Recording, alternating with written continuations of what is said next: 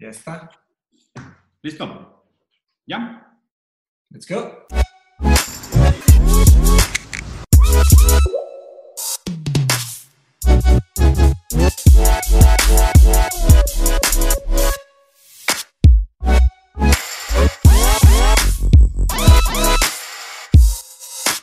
Buenos días, bienvenidos a otro episodio de Rosarín Bros con nuestros estimadísimos patrons. Eh, vamos a estar tratando de hacer esta dinámica aún después de que acabe la pandemia. La verdad es que el- uno de los principales motivos por los cuales yo, Mauri y Mateus empezamos este proyecto fue para promover el debate, para promover el pensamiento crítico, para promover el diálogo.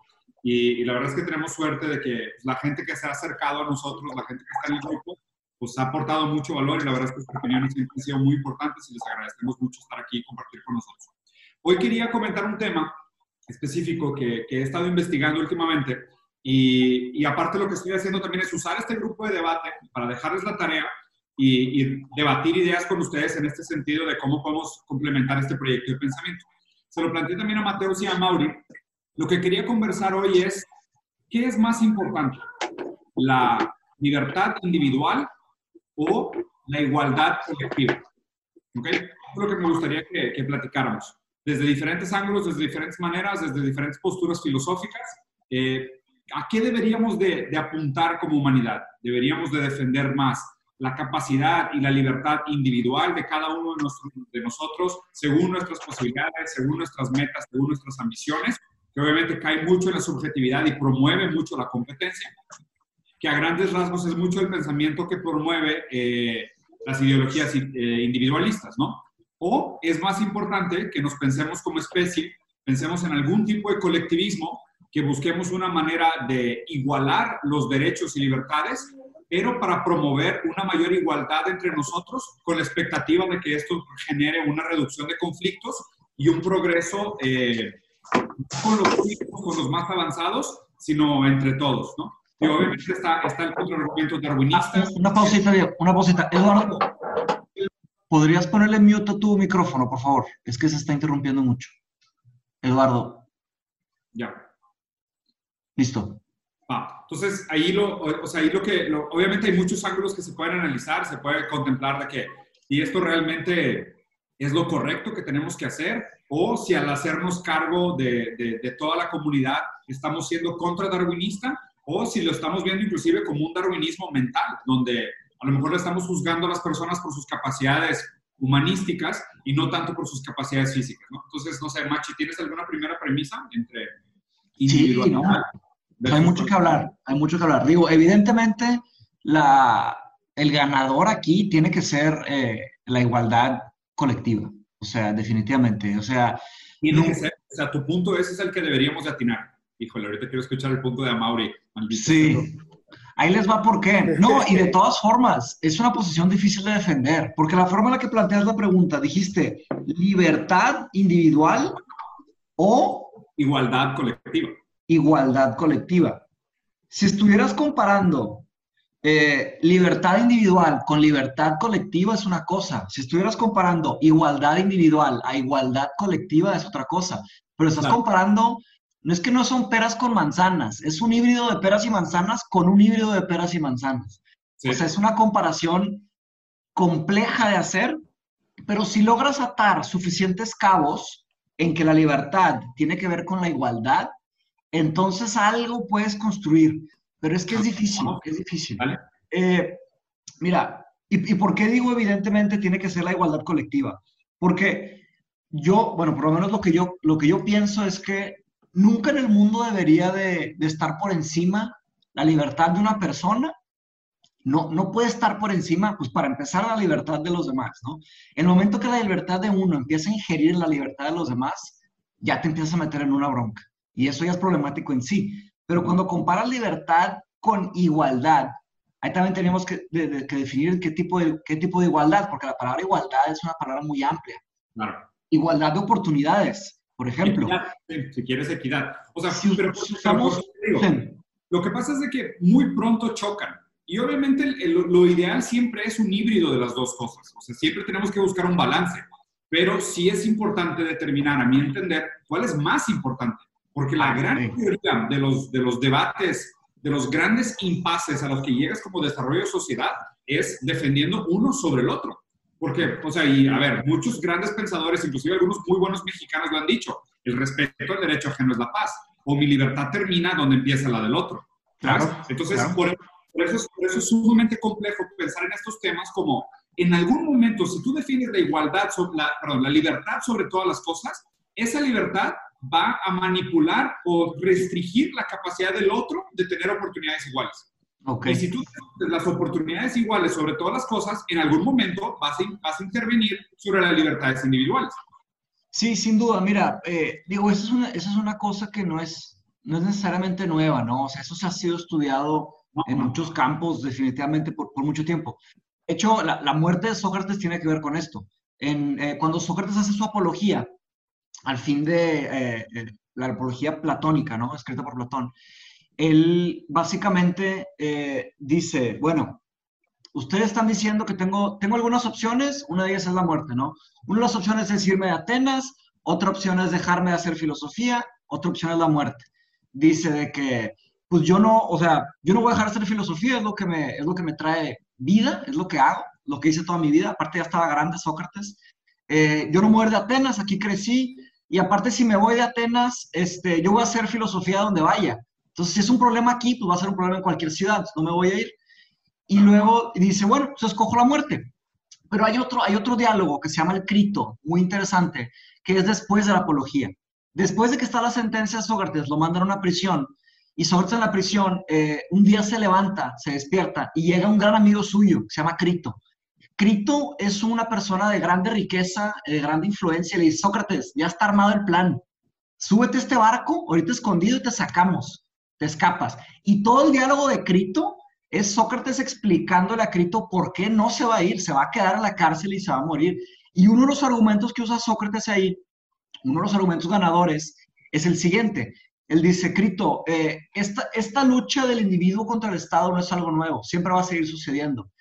Si yo pongo mis beneficios individuales por encima de las leyes, por encima de cómo está estructurado el Estado, estoy haciéndole una falta de respeto no solo al Estado, sino que a todas las personas de Atenas, por ponerme a mí como individuo por encima. Entonces dice, aunque las leyes estén de cierta manera eh, acomplejadas, yo planteé mi caso y tengo que respetar el estatus colectivo, va por encima de mi estatus individual. Por eso no importa por cuánto berrinché yo, o sea, tengo que respetar el veredicto. Entonces, se muere, ¿me explico? Claro que él mismo planteó la idea de que el colectivo es más importante que el individual. Pues él plantea el colectivo, definitivamente. Él dice, dice, una sola vida no importa más que todas las vidas de Atenas. Así de sencillo. Y es algo muy lógico. Ahora, el, el, el conflicto ahí, el conflicto ahí es la legislación de cómo, cómo definir que están bien las leyes. Las leyes siempre están cambiando, ¿sabes? Entonces, pues hay una complejidad. Eh, claro, que claro que se puede defender ¿Eh?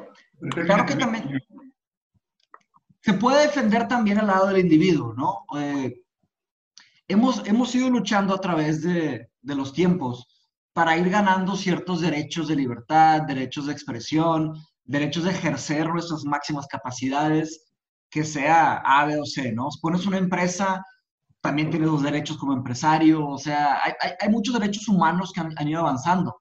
Entonces, la, gran pregunta ahí de, establecer cuál va antes que, el otro es, ¿cómo frenas o, qué decides que es el techo para la libertad individual? Y pues dirías, cuando hay un roce con la, con la igualdad colectiva, pero ¿cuándo es ese roce? ¿En qué nivel está ese roce? ¿no? Ahí es donde hay que ponerle fine. Snowflake, snowflakes son como para dañarse con cualquier cosa de la individualidad del otro. Pero pues a fin de cuentas ahí es donde está todo el problema. el problema es que constantemente estás tocando con el otro. Pues, vivimos en sociedad, está cabrón. Me ha gustado que durante la explicación de Mateo Zamora estaba sentando como de acuerdo, pero luego se dio cuenta de que, ah, la madre, estoy defendiendo valores comunistas. Y dijo como que no, más o menos. No, no, no, no. Y sabes que ni siquiera es comunistas. Voy a intentar ser como bien sincrético en, a, ver si puedo en cinco minutos. A mí se me hace que defender las cosas colectivistas están medio wixos en que empiezas a, pues, a colectivizar. se me hace que te dejan de interesar las vidas humanas y estoy leyendo ahorita, de hecho le estaba comentando a Diego hace unos días que estoy leyendo un libro sobre la economía de los pobres, se llama Poor, Economics, donde empiezan a hacer una serie de experimentos sobre las, las economías tan ricas que hacen los pobres. Y uno de los experimentos es que le piden a algunos eh, estudiantes universitarios como una encuesta y, oye, ¿quieres donar 5 dólares para ayudar a, a, los africanos? Y la mayoría decía, ¿sabes qué? No, no traigo, no, luego. Claro. Ahora, oye, ¿quieres donar para ayudar a esta niña africana con nombre y apellido que, que está sufriendo? Y el 90% de, de, las personas decían, sí, sabes que sí, sí, sí, esta, esta niña está sufriendo. Y bueno, esa es una, algo, algo, muy, muy general, pero estaba leyendo también otro artículo hace unos días donde decían que el, la máxima la máxima expresión del libre albedrío es preocuparte por los demás. O sea, yo creo que no son, no son mutuamente excluyentes. Exactamente, sí. La máxima expresión del libre albedrío es decir, sabes que podría hacer todas estas chingaderas, pero tengo, tengo la conciencia de que puede pasar esto, puede pasar lo otro y más. Obviamente está difícil esperar que, que todos vayan a hacer eso, nunca va a pasar, pero... Deja tú, aparte, o sea, lo que me suena sumamente complicado de esto, y digo dos comentarios, o sea, lo que me suena sumamente complicado de esto es cuando, cuando la gente habla de, o sea, los sistemas individualistas serían los mejores si la gente tomara decisiones individualistas, pero en base a una buena ética y una buena moral. O sea, sí, ahí entiendo por qué Kant defendía el imperativo categórico de una sociedad globalizada porque pues él decía, si todos siguen el imperativo categórico y tenemos algo como la globalización, está perfecto. Pero el problema es hacer que la gente siga el puto imperativo categórico. Sí, claro. Claro, claro, sí, sí, sí. Porque, o sea, lo que dices, lo que dices esta idea de, tipo, la máxima del individualismo es el, es el, sacrificio propio. Y ahí también la pregunta es, o sea, ese es un hombre de paja, ese, esa postura humana que defiende el, este individualismo moral que, que se autosacrifica, pues no es una representación real de cómo se comporta el ser humano en una sociedad de competencia. Entonces, no sé qué otro tipo de sociedad podría promover ese tipo de valores, pero en una sociedad de competencia, el autosacrificio suena como lo último que harías en, lugar de preocuparte por sus bondades. Lo otro que quería comentar es esto que decías de, y es, un, y es un caso que Mateus ha explicado varias veces, esta idea de, o sea, si tuviera los brazos tan largos como la circunferencia de la Tierra, ¿no? O sea, si, o sea, la circunferencia de la Tierra son 40 mil kilómetros y tus brazos midieran 40 mil kilómetros, sacarías a todos los bebés del lodo, ¿no? O sea, ayudarías a todas las niñas porque las conoces de una manera familiar. Y creo que lo que ha hecho muy bien el mercado actual es hacer ese, ese juego, ¿sabes? Específicamente ese juego, donde existe una empatía colectiva, comunitaria, en el sentimiento de cercanía, de gente que escucho, gente que veo. O sea, vean lo que está pasando con las protestas estas de Estados Unidos, que en Minneapolis están quemando todo y poniendo carros por el señor este que se murió en, el, live, ¿no? Lo mataron, lo mataron. ¿eh? Sí, lo mataron. Se murió, no, lo mataron, exactamente. vean, vean, vean la revuelta, ¿ok? ¿Cuántos negros africanos no mueren en guerra todos los días, güey, en Libia, ¿sabes? En Siria, en Congo. No más porque no los graban. No, deja tú, sí, sí los graban. Muchos los graban.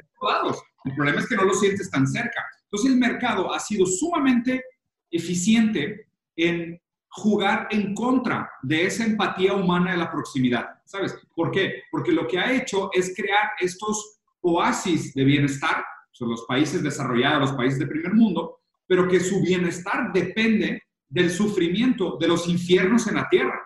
Y estos infiernos en la tierra están lo suficientemente lejos para que no te sientas empático con ellos, o no lo suficientemente empático como para cambiar o sacrificar o llegar a esa máxima altruista de decir, oye, pues si es que si la planta esta de iPhones donde la gente se suicida estuviera aquí en mi barrio, ya estaría protestando. Claro. Pero, pero, ¿sabes? Pero agarrar un avión, ir a Tencent, ¿sabes? Y viajar allá y pararme en el frente, pues está cabrón. O sea, no, pues te gastas todo el o sea, no, no, es demasiado. Claramente, pero, pero incluso en Minneapolis va a haber el colectivismo de, oye, mataron a un hombre negro de una minoría, bla, bla, bla, bla, bla y Y a mí se me hace que eso no es tan importante como que mataron a este cabrón. Claro, güey. mataron a este güey, un güey con nombre y apellido y una familia y demás.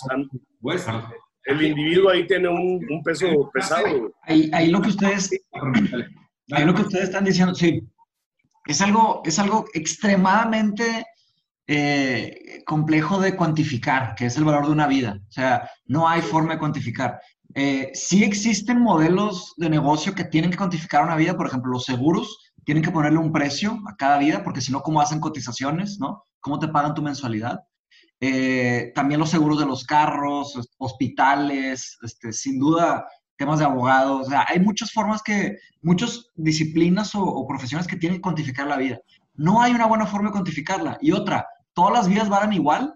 Pues la respuesta es sí, pero claramente con este ejemplo vemos que para el, el, outburst público, pues parece que no, ¿verdad?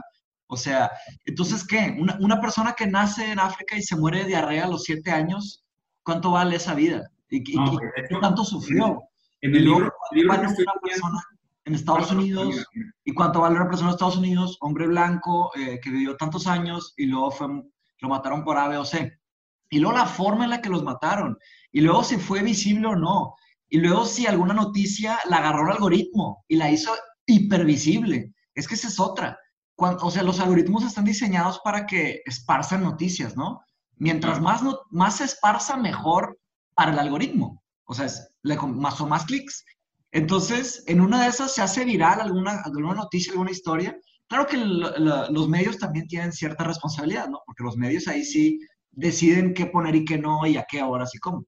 Pero básicamente, de repente se hacen estos, estos fenómenos extraños por la muerte de una persona cuando, espérate, o si alguien escribió una historia bien romántica sobre esa vida, pues ahí vale más esa vida. O sea, o si nadie nunca habló, ¿sabes? Chécate, esto, macho, un segundo, güey. Eh, Dame, dame enable de share screen. Ahí va. Una página de un libro. Multiple participants. Eh, ahí está. Listo. ¿Ya? Ve, ¿dónde está? Chécate esto. Eh, o sea, este libro se los recomiendo mucho. La verdad es que estoy súper picado. Ya voy mucho más adelante, ¿no? Pero este es un pasaje que recuerdo mucho. Es el libro de Talking to My Daughter About the Economy de Yanis Varoufakis. Ven. Why so much inequality? all babies are born naked, but soon after, but soon after, some are dressed in expensive clothes, brought at the best boutiques, while the majority wear rags. Once, they, once they grow a little older, some get annoyed every time relatives and grandparents bring them more clothes since they prefer other gifts, such as the latest iPhone or other dreams of the day when they will be able to head to school without holes in their shoes. This is the kind of inequality that defines our world. From a young age, you seem aware of it, even though it was not part of your everyday life because truth be told, the schools we send you to isn't attended by children condemned to lives of deprivation or violence, as an overwhelming majority of the world children are. More recently, you ask yourself, why so much inequality? Is humanity that stupid? O sea, está, está bien interesante esta idea de, pues realmente todos nacemos iguales, pero a partir del momento que naces, que se escoge tu ropa, ya se acaba la igualdad. O sea, ya inmediatamente estás, te avientan al mundo y ya empiezan las diferencias. O sea, naces como esta masa orgánica que, que a ver, o sea, que, que, aquí es donde nos pudiéramos poder poner cagantes en cuáles son las diferencias, porque, o sea, dices, no, pues es que algunos son más inteligentes, algunos son más aptos, unos son más altos, unos son más chaparros, unos son más negros. genéticamente. La diferencia del código genético de un hombre a un chimpancé es detrimental, es minúscula la diferencia genética. O sea, las variaciones genéticas que para nosotros pudieran ser así como súper determinantes, como para hacer estas peleas de minorías, son cosas, o sea, ridículas, son cosas infinitamente pequeñas, o sea, las variaciones dentro de nosotros como especie que para nosotros son suficientes para justificar ideologías completas, grupos minoritarios completos, movimientos ideológicos completos, guerras inclusive, en términos de material genético, son prácticamente indistinguibles. O sea, son, son mini, mini fracturas. O sea, ve, son descartables. O sea, son de que un 0, Una micro de lesión en una pierna de un cromosoma de toda la cadena de su DNA. O sea, micro de lesión. O sea, ni siquiera es que no está la patita, no está la patita de una X o una Y. Le falta un pedacito a una patita de una X o una Y de todo el material genético. Y ya con eso es completamente un aislado de la sociedad. O sea, con, con esa micro de lesión ya no funciona de manera social. No tiene ningún lugar en la sociedad. ¿ok? Entonces, ¿en qué momento construimos una estructura ideológica, social, clerical y económica y cultural que hace esa distinción tanta gente por, por distinciones tan pequeñas? ¿no? Y ahí es donde dices, claro, no es natural, es ideológico. Entonces, ahí, ahí para mí es donde es muy difícil de justificar todas estas ideologías que dicen, no, lo individual es más importante, sí, pero es lo individual dentro de una construcción ideológica. Porque no es lo individual en un sentido natural de la lectura de la palabra.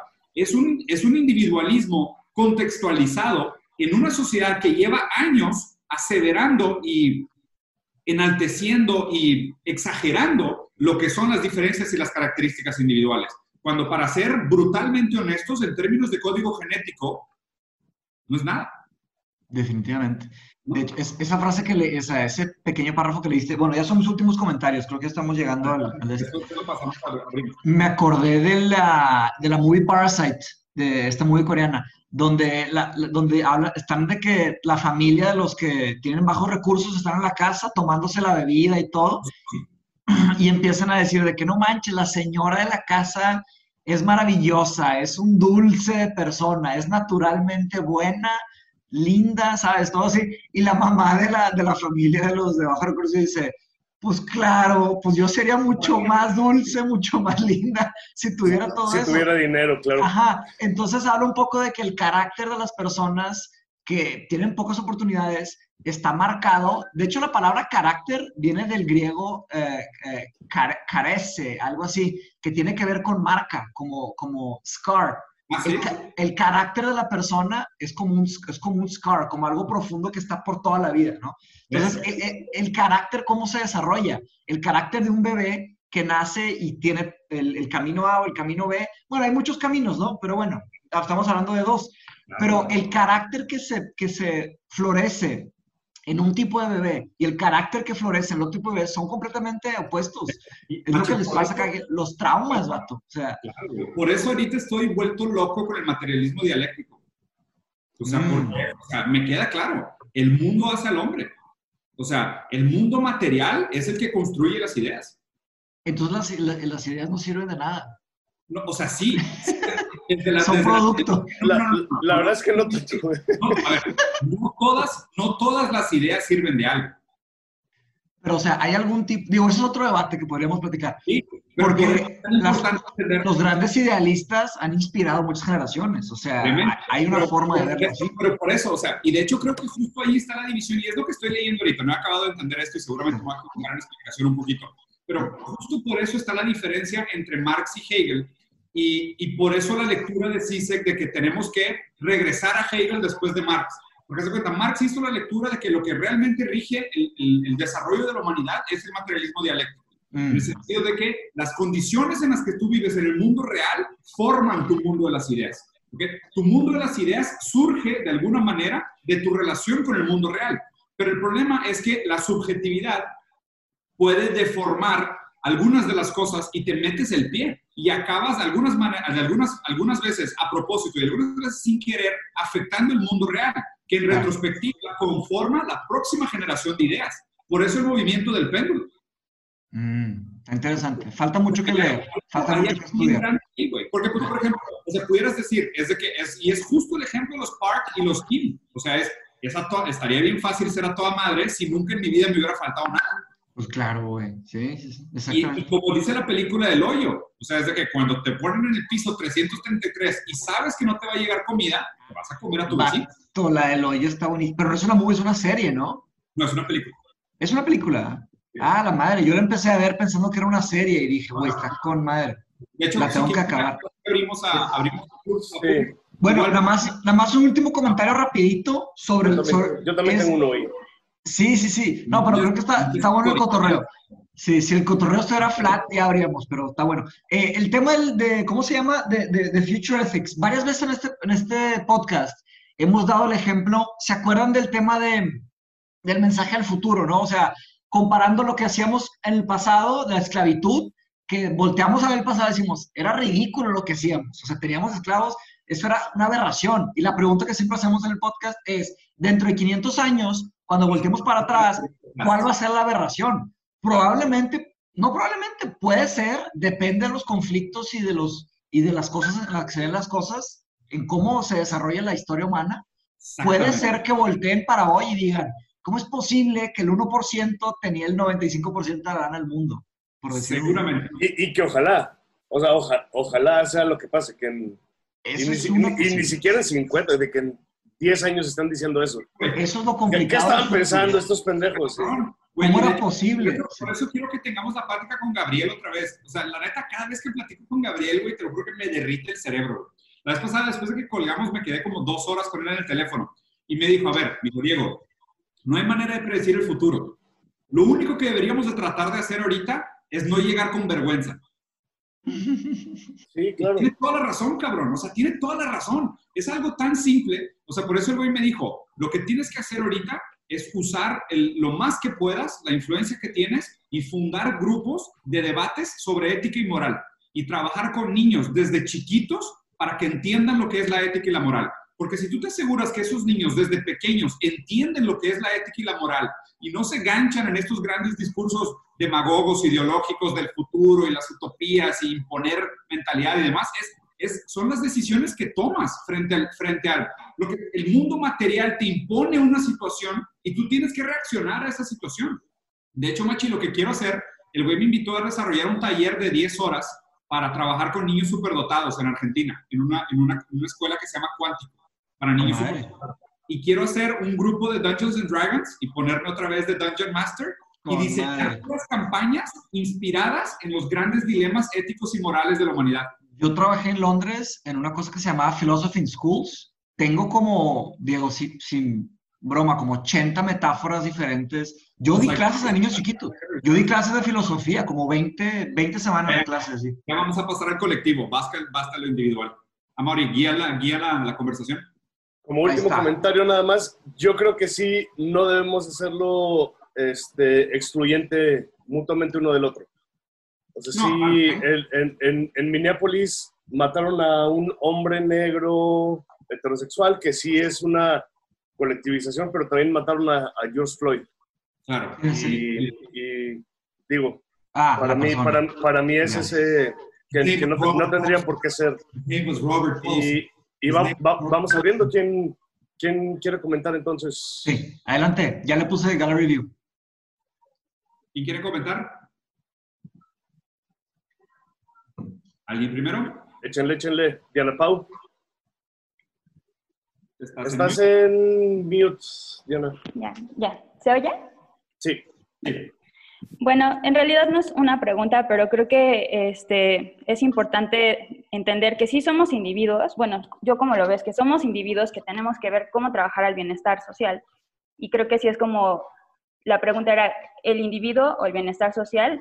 El bienestar social siento que es lo importante porque trabajando en eso nos permite cada uno trabajar, eh, poder expresarnos individualmente. Si el bienestar social no es, no es, entonces no podemos expresarnos. Es como lo que, lo que decías de, la educación. Si no, este, si no hay un contexto adecuado para que las personas puedan absorber la educación, como de qué sirve que estemos dándoles esa educación de calidad. Igual es con, con todas las oportunidades. O sea, ya tenemos la capacidad de producir este, comida suficiente para todo el mundo porque hay gente muriéndose de hambre. ¿No?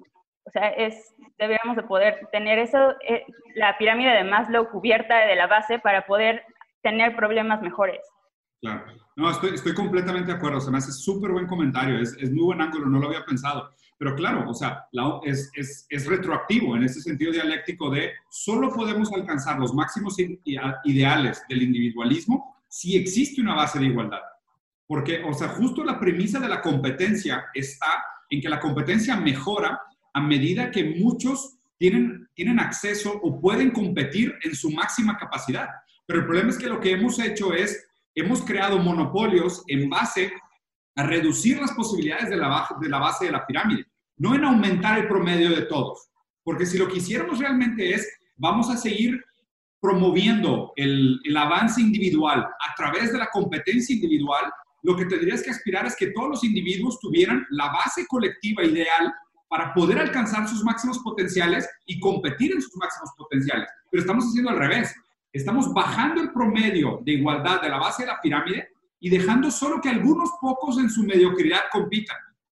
Entonces, estoy muy de acuerdo contigo. Solo las, las adecuadas bases sociales permiten que alcancemos los máximos individuales, si no, no tiene ningún sentido. O sea, y, creo que es justo el, ejemplo de por qué un güey como Trump llega a la presidencia.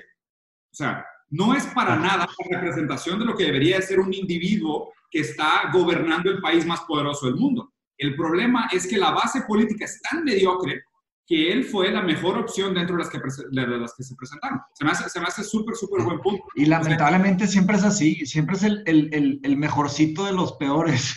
Y, sabes que es algo que siempre he comentado. Las malas opciones. ¿eh?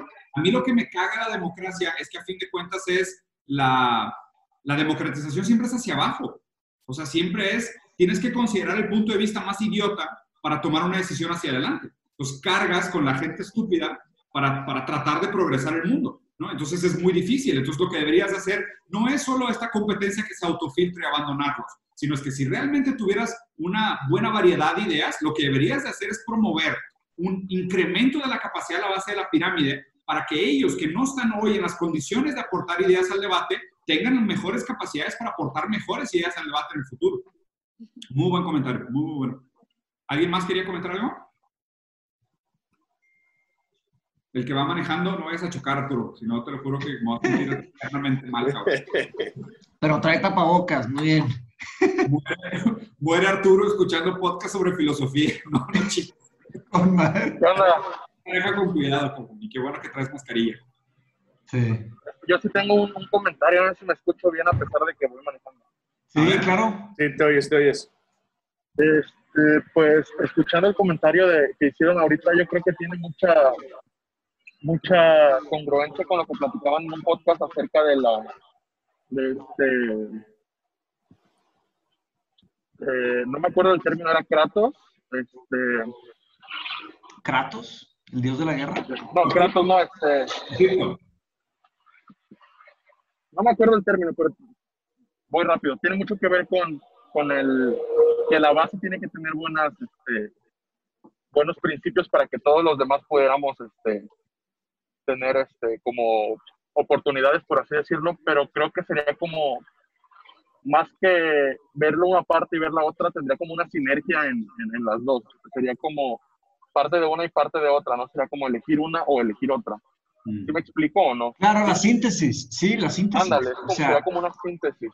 Sí, o sea... No, no, sería ver, ver la individualidad o ver el, el colectivismo, sino tener un poco de las dos para, para, tratar de llegar a una síntesis. Sin duda, si, si, estudias la, la, historia de la ética, por ejemplo, la historia de la estética, la historia de la epistemología, o sea, la historia de la filosofía en general, vas a ver un sinfín de, de números de síntesis, porque a veces uno de los pensadores llega a ciertos picos en, en, en un ámbito y luego 100 años después o 150 años después otro pensador llega a otro pico y después de otros 300 años o 150 años, algún pensador toma los mejores elementos de ambos lados y hace una síntesis y, logra llegar a condiciones eh, eh, mucho mejores. Un gran ejemplo de esto es este Derek Parfit, ¿no?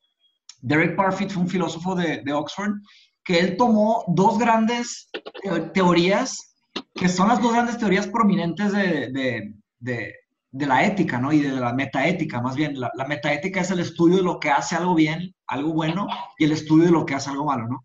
Entonces él tomó todo este, este cuerpo de trabajo sobre la ética subjetiva, el, subjetivismo ético, y tomó todo el cuerpo de trabajo del objetivismo ético. Y él dijo, eh, de los dos lados, están en la misma montaña, los dos, las dos teorías están en la misma montaña, solo que están cavando, están cavando un túnel y se van a encontrar, eventualmente se van a encontrar. Entonces, estos, estos grandes, ¿qué digo? Objetivismo ético y subjetivismo ético. Sí, y bueno, a, fin de cuentas, Derek Parfit lo que hizo fue conciliar estas dos ideas. Y, y, él dijo a final de cuentas que si hay una teoría, es que yo no he leído todo el libro, el libro se llama Reasons and Persons, está larguísimo, es un libro sumamente complejo. Pero ahí es donde presenta, y es muy reciente, o sea, y de hecho estamos muy recientes para entender todo eso como especie. Tal vez dentro de unos 300 años se permeen todas esas ideas.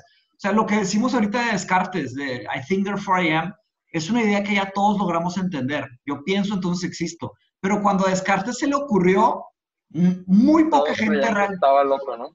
Para empezar, sí, pero muy poca gente entendió y leyó su trabajo. Las meditaciones de Descartes, para que sean difundidas a nivel global, tomó mucho tiempo. Y no dudo que mucho del trabajo de Peter Singer, de Zizek, de Byung-Chul Han, de, Chomsky, de Popper, de Karl Popper, todos estos trabajos toman mucho tiempo para que se permee por la sociedad. De, hecho, ahí te va, justo, justo me está pasando ahorita bien extraño, como que tomé un break muy largo de, de y estuve como, o sea, tú sabes, ¿no, Matos? O sea, yo veo videos y debates prácticamente todo el día, todos los días. O sea, siempre, aunque esté haciendo otras cosas, siempre tengo la compu con un video, un debate, una clase como a un lado y siempre estoy escuchando sobre, pues, gente hablando sobre temas que me interesan.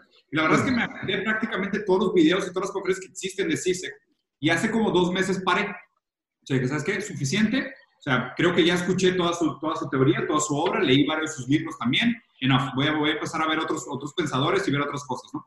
Entonces empecé con Bruno Latour, empecé con Ernesto Castro, empecé con X, eh, vi, varias cosas de Peter Singer, de hecho, vi algunas cosas de Sam Harris, como empecé a ver algunos neurocientíficos para tratar de ver, bueno, ya me había metido demasiado a filosofía continental, ahora quería ver filosofía analítica. O sea, ¿qué estaba pasando en las ideas más trascendentales? En esta idea de no es el contexto lo que nos crea, no es la subjetividad del materialismo dialéctico, sino que existen algunas verdades trascendentales sobre cómo funciona el humano, que es un poco más del lado de la filosofía analítica, no tanto continental, ¿no?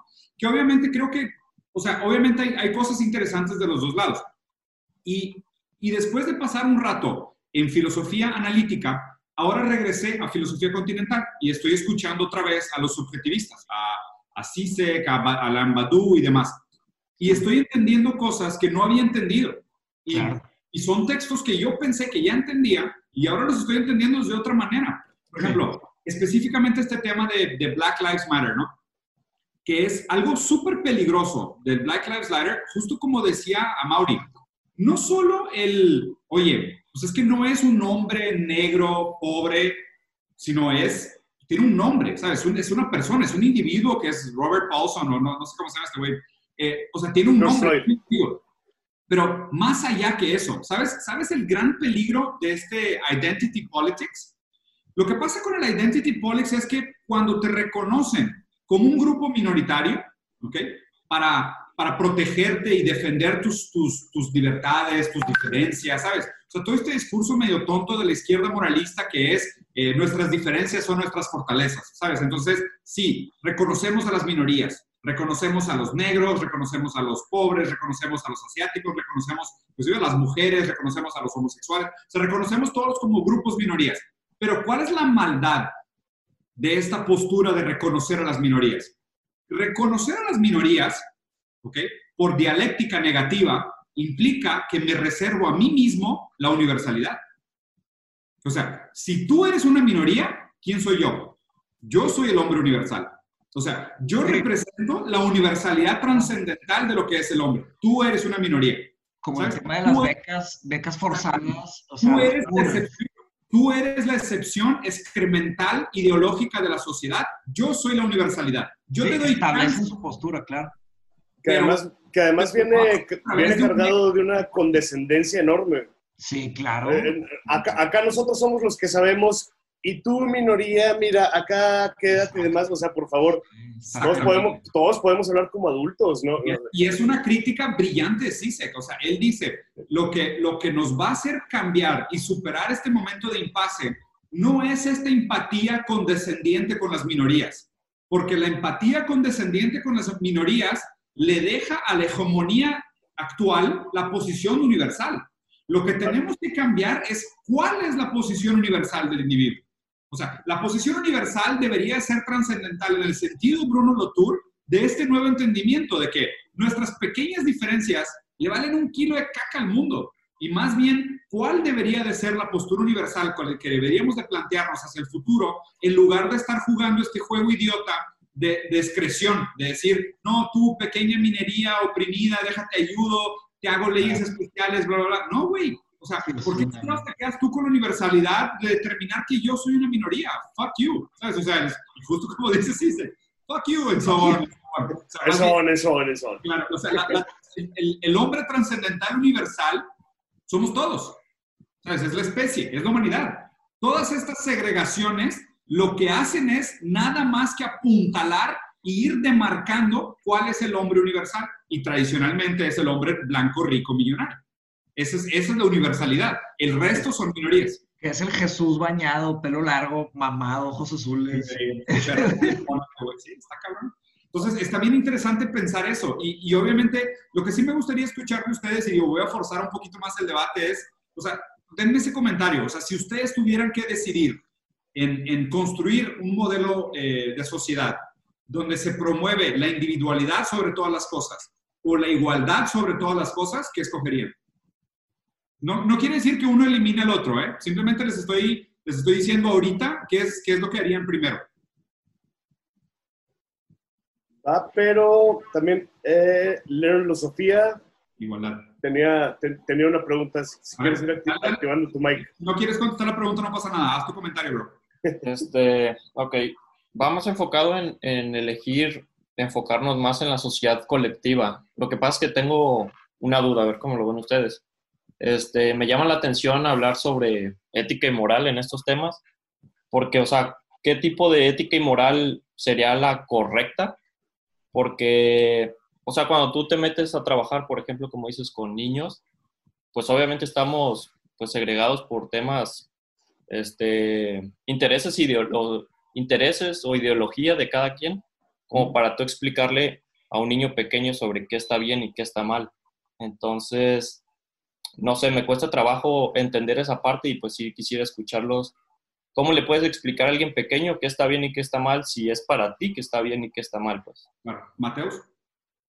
Pues mira, eh, es complicado. Eh, para establecer para establecer una cierta autoridad en el campo de las matemáticas, por ejemplo, una persona puede estudiar las matemáticas y puede comprobar que tiene conocimiento matemático para comprobar una cierta autoridad en el campo de la física o en la química o en la política o en la historia de, la especie. Uno puede mostrar credenciales, aptitudes, este, conocimientos, etc.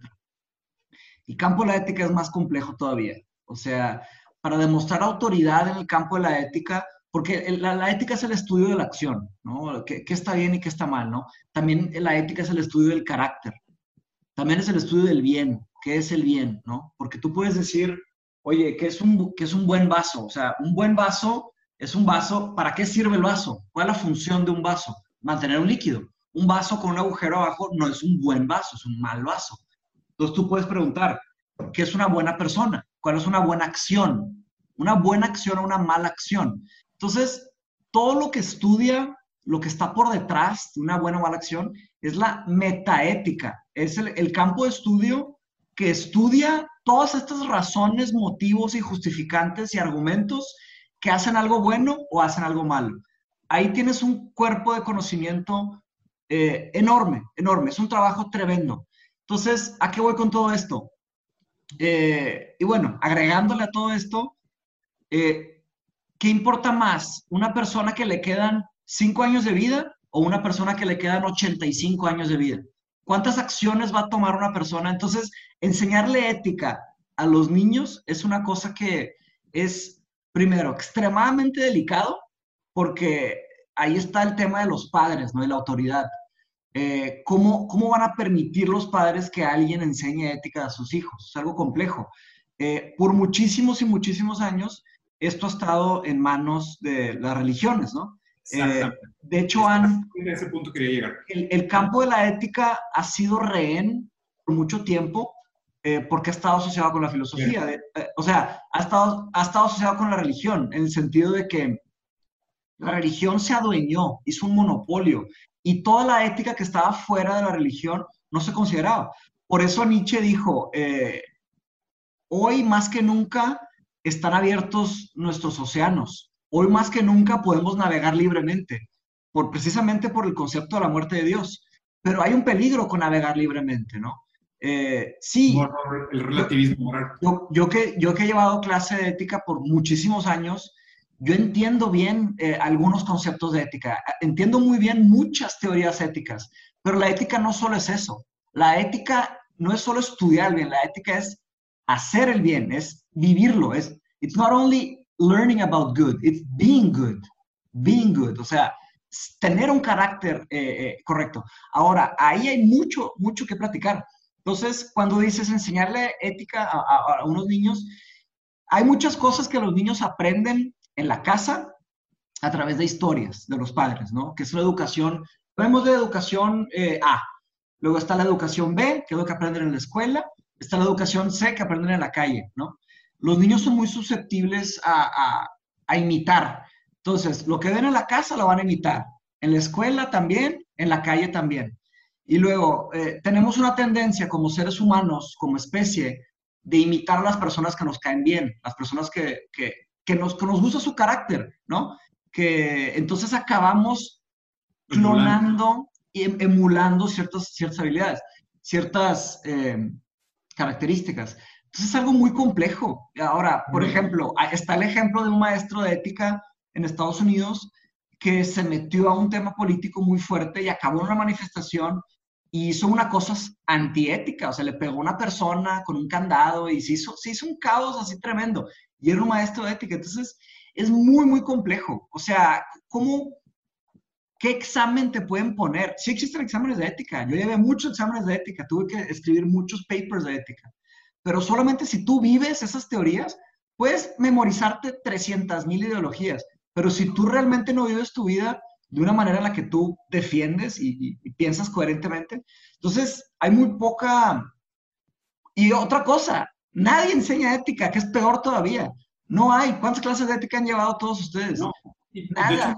o sea, justo, justo creo que tocaste varios puntos muy claves de este tema, ¿no? O sea, primero la diferencia entre teoría y praxis. O sea, porque la ética teórica es muy diferente a la ética en la práctica. Y es mucho lo que venimos diciendo ahorita que está relacionado al materialismo dialéctico, que es... No necesariamente es diferente, sino que la gente decide no hacerlo. Exactamente, es que en, en la situación, o sea, si realmente estás en el trolley card, vas a tomar la decisión correcta. Y deja tú el trolley car tradicional, el trolley car de empujar el gordo sobre las vías. ¿Sabes? O sea, es, en esos momentos es donde, es donde, van a, donde va a verse realmente si tienes tú una fibra ética, una fibra moral en tu conformación subjetiva y demás, ¿no? Pero algo, algo que quería comentar es específicamente el tema de religión y creo que aquí sí Nietzsche tiene algo muy, muy grande que aportar. O sea, ¿cuánta gente no ha delegado toda la enseñanza moral y ética a la estructura teológica? y en general, y la pregunta que la gente no se hace es ¿por qué existe la teología? ¿No? O sea, ¿y, qué rol juega la teología hoy en día? O sea, a fin de cuentas es, imagínense, mucho de lo que nosotros entendemos del poder del clero se constituyó para validar el poder de los reyes. O sea, el clero estaba como el marketing medieval para que la gente no atacara a los reyes. O sea, porque así funcionó. O sea, grandes rasgos de la historia es, empezamos a producir trigo, sobraba un chingo de trigo, hacíamos contratos sociales entre quién era el dueño del trigo y cuándo me lo ibas a entregar y cuánto me debías.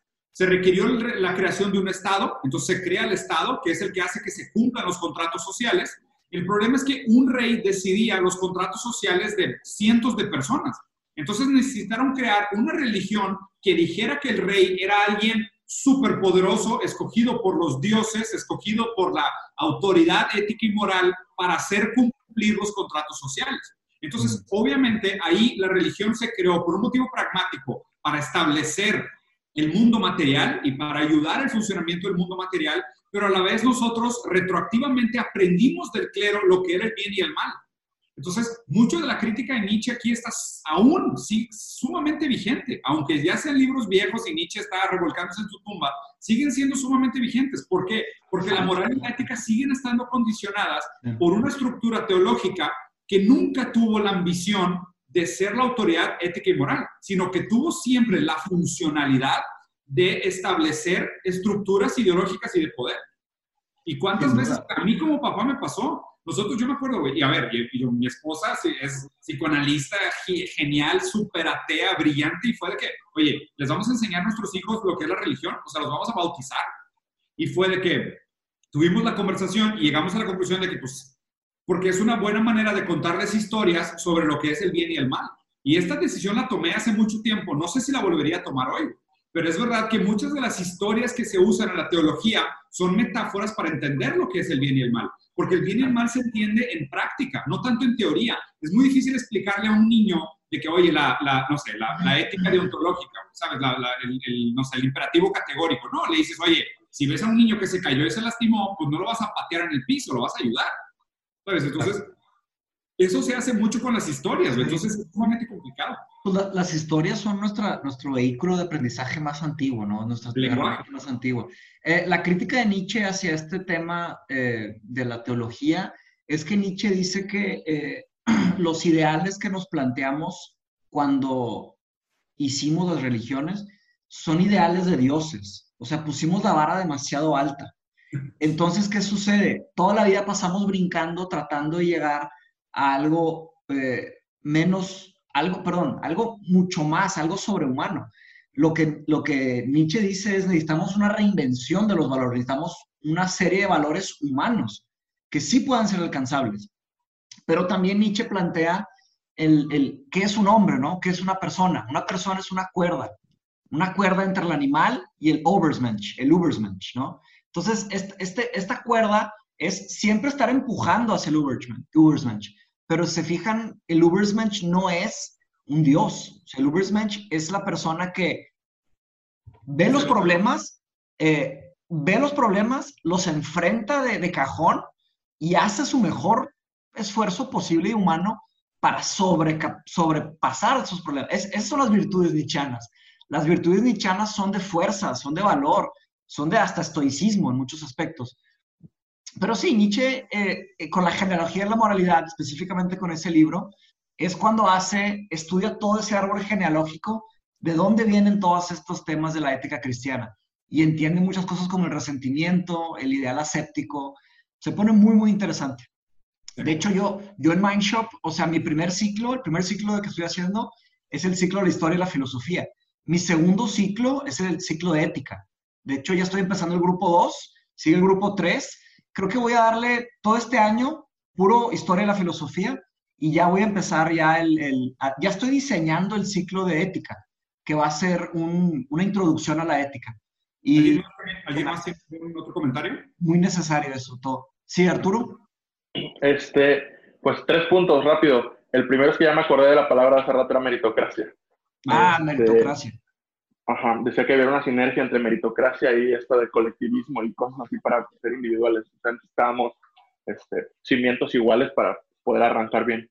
Y la otra, el otro punto es lo que tocaban sobre cómo podías medir quién era eh, bueno o quién tenía los valores eh, buenos para enseñar ética y moral. Creo que podría ser como, ya he tenido esa plática otras veces y creo que podrías llegar a decir que era bueno eh, hasta que muere, por ejemplo como por ejemplo, puedes ser un patán toda tu vida y pues antes de morir te sacrificaste por toda la humanidad, pues tal vez terminaste siendo bueno ética y moralmente, ¿no? Pues mira. Y lo último. Sí. Sí, sí, quieres terminar. Ajá. Y, y, el tercer punto pues era lo de, lo de lo que hablaban de Nietzsche, ¿no? De que cómo, cómo decía que, que la, esta, las religiones llegaron a, a, a hacer que nosotros hiciéramos de lado todo el mundo, por así decirlo, para tratar de trascender a algo que ni siquiera podríamos llegar. Como, ¿para qué me enfoco en, estar bien en la tierra si de todos modos lo que importa es trascender como... Ahí el, que, quiero comentar, Arturo, es el segundo punto que hiciste, el de... O sea, hay, hay muchas teorías de cómo se juzga, o sea, dónde empieza la ética. La ética se juzga por el resultado, se juzga por la acción o se juzga por la intención. O sea, y hay, hay diferentes críticos y pensadores de la historia que empiezan a juzgar la ética de diferentes maneras. Pero aquí yo creo que lo difícil es hablar de ética desde la filosofía analítica contra la continental, porque la filosofía analítica busca estas verdades trascendentales, ¿sabes? Como estas, estas grandes teorías que hablan sobre el ser humano, la condición humana, ¿no? Y la continental habla más sobre la idea del el ser humano en su contexto, en su subjetividad, o sea, lo que es el individuo, y ahí pues obviamente entra mucho lo de la antifilosofía del psicoanálisis, porque aunque trataras de juzgar la ética de, una persona sobre sus actos, pues tendrías que entender, ok, vamos a suponer, oye, ¿y si alguien tratando de destruir el mundo lo salva? O sea, como por ejemplo lo que hizo Doctor Manhattan en Watchmen. O sea, Doctor Manhattan empezó una guerra para salvar el mundo. O sea, él trató de incriminar al... No, perdón, los Amandías. Los Amandías trató de incriminar al Doctor Manhattan para destruir el mundo, para salvar el mundo de una guerra nuclear. Entonces, ahí pues ya te metes a otra, otra, a otra que son las dos morales. O sea, ¿eres utilitario o eres deontológico? ¿El fin justifica los medios o no? Porque, y, luego eso está en el tema de si juzgas la ética como un resultado de las acciones. Pero aún antes que eso, tendrías que ver si la intención de la persona realmente era noble o no. Y, y la intencionalidad, ¿cómo se juzga? Versus su idea de lo que es el bien y el mal o lo que realmente es el bien y el mal para los demás. O sea, es, es, es por eso que es tan complicado el tema de la ética, porque tendrías que inclusive juzgar de dónde viene la intención. A lo mejor una persona con las mejores intenciones del mundo hizo mierda a mucha gente. O sea, no dudo que, por ejemplo, vamos a suponer, Mark Zuckerberg. ya sabía, ya sabía que lo ibas a sacar. Lo juro que te leí la mente. Pero, y, además de los billonarios, ahí está tan complejo que la mayoría de los terroristas, que ellos creen que están haciendo el bien y su, y su intención es buena según ellos. los, terroristas creen que están trayendo un bien al mundo. Y... Ese es el pedo. Ese es el gran problema, el problema de la subjetividad. Por eso la gente no se puede arrancar a enseñar ética así nada más. O sea, no, es cualquier persona que está calificada. O sea, haz de cuenta. ¿Para cuál, no? ¿Eh? digo, sería como ética para quién, por qué. ¿Para claro, claro, definitivamente. la política. o sea, la política. Tiene que haber, mira, tiene que haber, y aquí es donde se pone bien difícil, porque tiene que haber un esfuerzo increíble racional para irse por encima de, de las subjetividades para poder presentar una idea de cierta manera más, más general, ¿no? ¿Por qué? Porque los motivos, o sea, tiene que haber un entendimiento de que, híjole, no manches, tendría, tendría que meterme a, mucho que explicar, pero voy a tratar de hacerlo bien, bien conciso. Eh, el, ¿Por qué hacer el bien? ¿Ok? ¿De, qué sirve hacer el bien? ¿No? Esto, esto es Aristóteles, eh, de la ética nicomaquiana. Es de los primeros grandes libros que hicieron algún avance en el campo de la ética. ¿Por qué hacer el bien, no? Si uno hace el bien por un motivo secundario, eso no es el, bien más alto, ¿no? El bien tiene que ser hecho por el bien propio. o sea, está, está el ejemplo típico, ¿no? Si alguien viene y te pide, exacto, un fin en sí mismo. Y esta idea del fin en sí mismo se repercute en muchísimas cosas. ¿Por qué?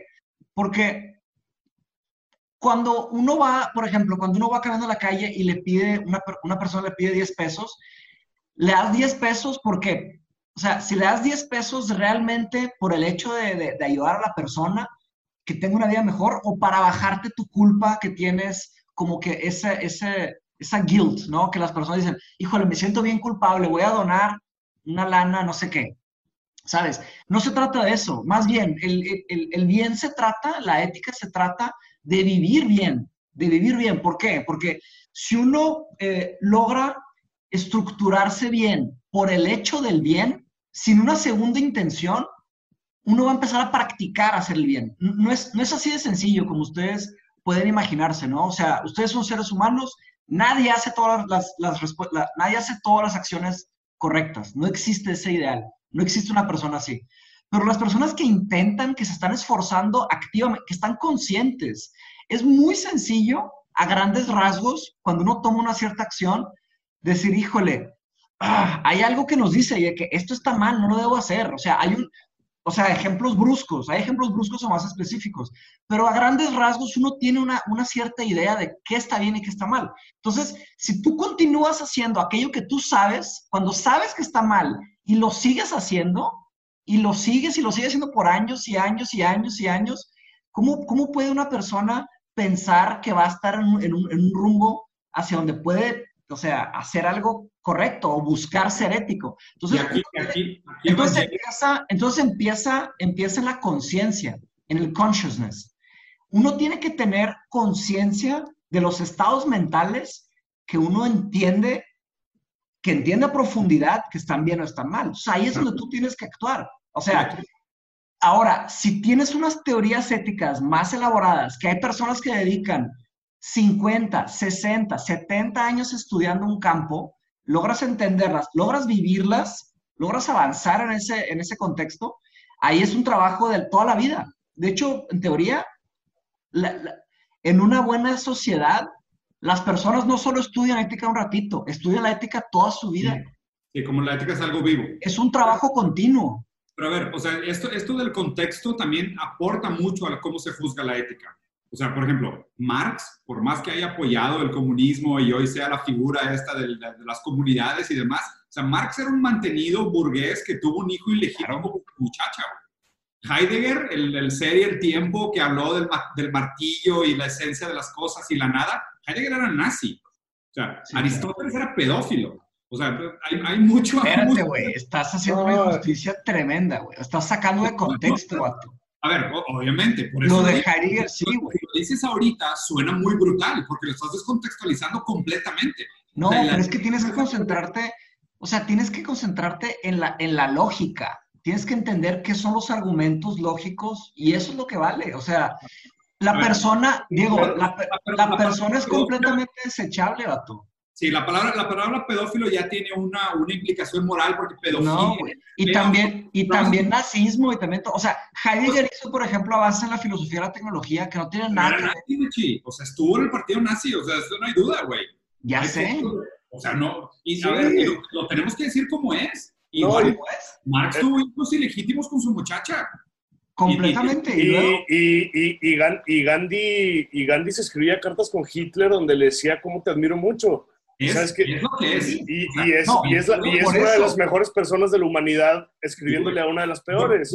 Pero lo que estoy diciendo es que estás, Sí. lo que Diego estoy se queja del capitalismo con Jordan. O sea, Pero lo que estoy diciendo es que ahí estás atacando la, ahí estás atacando a la persona, no al argumento. Eso es una falacia. Yo sé, yo sé, yo sé. No Pero viene al caso, güey, en un, de- en un debate intelectual por el avance de la No, inteligencia. yo sé, eso es No una caso traerte esas maletas, güey. No, no, no, no, pero eso es una, es- yo sé que eso es una domine, pero lo que me estoy refiriendo es que si tuvieras que juzgar la ética de ellos, o sea, si tuvieras que juzgar la ética de ellos, o sea, tienes que entender el contexto en el cual, o sea, No cómo están tienes- los valores y los morales en su momento. No tienes idea, la, la, la- por ejemplo, eh, yo, yo no me sé la historia biográfica de Heidegger, por ejemplo, sé que era nazi, es todo lo que sé. Yo no me sé la historia biográfica de, de Marx, pero me sé la historia biográfica, o sea, de Platón, de Aristóteles, de Nietzsche, de Kant, de Wittgenstein, de, de David Hume, de Kant, o sea, de, de- de muchos, ¿ok? Y créeme que como seres humanos, en su contexto, o sea, sí hicieron su mejor esfuerzo. La vida, de- no tienes idea de la vida de Aristóteles, lo que hizo el vato, güey. O sea, en, en Grecia, sí, Aristóteles tal vez tenía... Eh, eh, eh, estoy, estoy de acuerdo, pero, pero, a, pero a lo mejor tenía esclavos también. Y, Sí, exactamente, es- es exactamente. ético- a- ahorita en 2020 es éticamente reprobable, pero... Entonces que no viene la al caso que saques una cosa así. Pero, pero ¿por qué no, Mateos? O sea, porque es que, o sea, de hecho, el hecho de que lo pueda decir sin despreciar sus ideas es, es un anti ad hominem. O sea, para mí... No, pero hecho- es que no lo ver, sacaste no, por no, eso. No, no, no, no, no, no, ahora yo voy a... El hecho de que hijo Ahora estás de mi lado. O sea, eso es No, lo que yo estoy defendiendo. Déjenme ver si entendí lo que decía Diego. Era como de, tú te pusiste a la defensiva porque yo hice esos comentarios.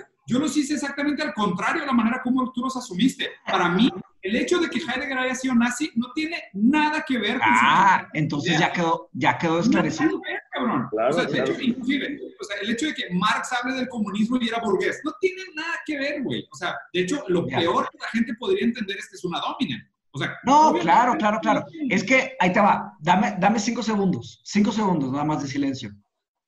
Cuando tú sacaste ese tema con ese tono, interpreté que lo estabas trayendo como fomentando el otro lado. Malinterpreté, una disculpa.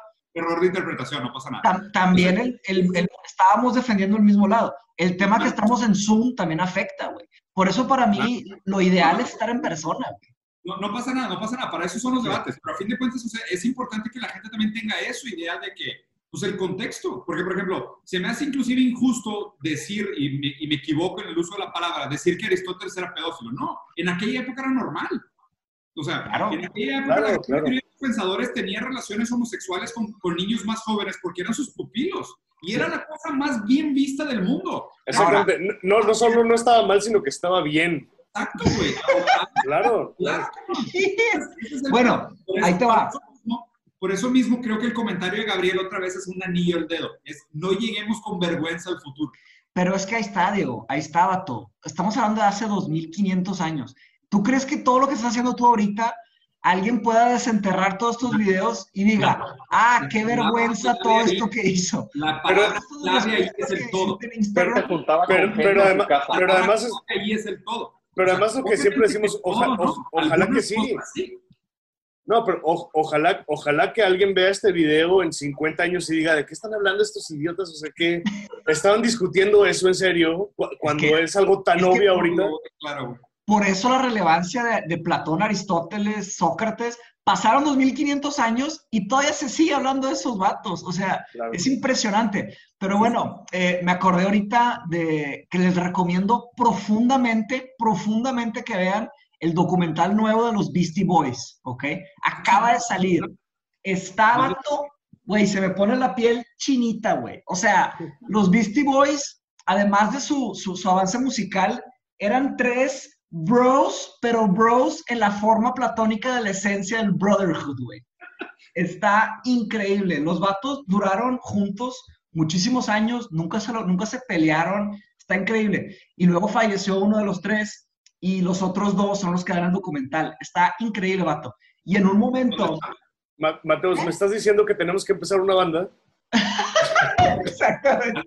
Jalo, jalo bien, cabrón. Sí, Vamos a empezar a rapear, güey. That's what we're. Bueno, los vatos... Hay una, hay una, ellos empezaron, pues imagínate, es, es, tiene que ver con lo que estamos hablando. La otra, el otro, la otra cuestión de la ética es que tienes una ética a los 12 años, 13 años, 14, 15, y pues cada quien va tomando acciones, todos fuimos jóvenes, o sea, ¿sabes? Y no es un tema, no estaba la madurez intelectual desde el principio, eso se va adquiriendo con el tiempo. Entonces imagínense, ellos hicieron figuras públicas, los Beastie Boys, desde muy jóvenes. Y en un punto, el, el que ya fallece, el tercero, el, el tercer Beastie Boy, el que, ya, el que ya falleció, él se avienta una frase, un rap, que lo soltó así tipo a medio de una canción, porque ellos habían hecho una, ¿se acuerdan la de You gotta fight for your right to party? Y es de que puros frat boys tomando cerveza y, y- y eran de que medio de que hablaban mal de las chavas y así. Y mucho antes del movimiento en pro de la defensa de las mujeres, uno de los Beastie Boys, este que, que, que ya falleció, no me acuerdo su nombre, él dice de que, de claro que lo dice con una frase que todo rima mamalón y suena super snappy, como los Beastie Boys, ¿verdad? Pero dice que, dice que, dice que it's about time that we face an issue. We've been treating women, no sé qué, de que we're sorry, la madre. Y, y cuando, sí, o sea, está increíble. Y cuando la dice, que los tres Beastie Boys se voltearon a ver y dijeron de que, yeah, de que it's about time, de que es hora, ¿sabes? Y la frase que dice en el documental, lo que quiero decir, dice básicamente, ¿qué es, qué es más correcto? Eh, cambiar, o sea, changing your mind, de que vol- voltear hacia atrás y, hacer un cambio ético, o vivir como un hipócrita toda la vida, ¿sabes? ¿Qué vale más? O sea, entonces, porque le empezaron a decir de que qué hipócrita y la madre, porque antes decías esto y ahora dices esto. Y el Beastie Boy dice de que, vato, es cambiar de, cambiar de opinión, man, move on, ¿sabes? En vez de arraigarse a este tema. Pero bueno, X. Que además, si, si estás viviendo bien, tendrías que cambiar de opinión mínimo cuatro veces en tu vida. O sea, Muchísimas veces. mínimo. Y esa es, la, Sí, esa es- claro. es la, No honestidad no intelectual. enamorarte del conocimiento. Es, es- es la honestidad intelectual. Y por no admitir que se equivocó, güey, defiende una moral equivocada toda la vida. Ah, ¿Quién? los, los chairos. Sí. pues los fachos también, güey. También, sí, también, frase, de acuerdo, ¿no? de acuerdo. Es, es el- seguro que es el right to party, Mateus. Pues es que mira, eh, Beastie Boys, si quieren continuar, ahorita, ahorita la encuentro. Mira, porque aquí, aquí hay una, encontré una que está chingona, dice eh, Girl, o sea, la canción de Girls de, de Beastie Boys. No, no, no, se llama, se llama Fight for Your Right. No, o sea, Sí. esa, pero supuestamente Pero la rima. una canción que se llama Girl, donde hacen un apology. Mira, dice, eh, ah, no, aquí no están las lyrics. Maldita sea. Ahorita la encuentro. Ven. Oye, ¿dónde viste el documental? Lo conseguí, este, creo que cuesta unos. Ve, dice, I want to say a little something that's long overdue. The Eso. disrespect, the disrespect to women has got to be. No, I want to say something that, that, that, that- chingada madre, está bien raro el descriptivo. I want to say a little something that's long overdue. The disrespect to women has got to be through. To all the mothers and sisters and the wives and friends, I want to offer the love and respect to the end. Ese, güey. O sea, está, ve, güey. Ve este. Pero, pero, por ejemplo, Machi, justo lo que está diciendo, y ahorita voy a, voy a leer el artículo y voy a investigar, y obviamente fue una manera como de redimir un pasado donde las canciones eran muy misógenas al principio. Pero justo eso es lo que es lo admirable. O sea, lo admirable es decir, sí, me equivoqué. I was an idiot. ¿Qué, quieres, qué quieren que les diga? La verga. Y, y, que además, y, que, y, que, además es lo que estábamos diciendo de Heidegger, nazi y demás. Oye, pues eh, eh, en el contexto tal vez de los ochentas, cuando empezaron los Beastie Boys, era, era aceptable hacer eso. Y sabes que ya no es aceptable. No puedes estar haciendo eso, tipo de cosas. Y, y, qué bueno que tengan la humildad de, de, de cambiar de opinión. No sé, Precisamente por eso saqué el tema. Precisamente por eso saqué el tema. Eh, yo estoy seguro que si, de, no estoy seguro, pero yo creo que de cierta manera Aristóteles, Platón, Heidegger, eh, Nietzsche, eh, todos, Kant, todos estos, eh, lograran tener un entendimiento a nivel personal de lo que se vive en ciertas épocas, lograrían de cierta manera llegar a conclusiones más hegemónicas. ¿Me explico? Tengo, tengo, que terminar por aquí. Pero, Amaury, de título clickbaitero al, al video ponle eh, Aristóteles pedófilo, Heidegger nazi y Marx. no jalo, nos va a banear YouTube. No sirve nada hacer eso, ¿vale? bueno, Aristóteles boy lover, Heidegger nazi y Marx burgués mantenido traidor. En el, en el momento que hablas del concepto de clickbait, no estás haciendo el bien por el bien propio. Obviamente, pues. Tienes motivos secundarios. ¿Qué quieres que le pongamos? Rusarín Bros empiezan a platicar sobre individualismo contra colectivismo y se pierden en el internet. Obvio, no, te lo juro que va, eventualmente eso Rusarín va a ser Bros defienden a R. Kelly. de que puto no aprendimos nada. Nada, nada. Bueno, no estamos, no estamos defendiendo a R. Kelly, pero muy, pues, muchas, muchas gracias a todos. Está moralmente tachable en cualquier momento de la historia. Siempre. Vamos a dejar todavía. por aquí. Este, ya está. Al rato ponemos lo de Beastie Boys. El, ponemos el link ahorita en el Beastie Boys. De nuevo, muchas gracias a todos por, por, venir, por conectarse, por platicar un rato. Siempre es un gusto. Eh, vamos platicando. De hecho, si quieren proponer algún tema para la siguiente semana, eh, igual estaría bueno también que ustedes fueran marcando la pauta de, de, algún tema que fuera interesante. Mándenos ahí mensajitos por Patreon para ir conversando. Y, y sí me gustaría, en serio, que usáramos estas conferencias como un, como un think tank, o sea, como un, como un laboratorio de ideas, donde ustedes puedan plantear de que, oye, a mí me gustaría investigar sobre este tema y ponerlo sobre la mesa y que todos pudieran tener una semana para investigar sobre el tema y luego llega el viernes y ya presentamos argumentos, contraargumentos y tratamos de, de, de, de que las ideas progresen un poquito, ¿no? ¿Les parece la idea? ¿Va? Raza, pues raza. de lejos, muchas gracias por todo. Nos vemos la siguiente. todos. Cuídense. Bye.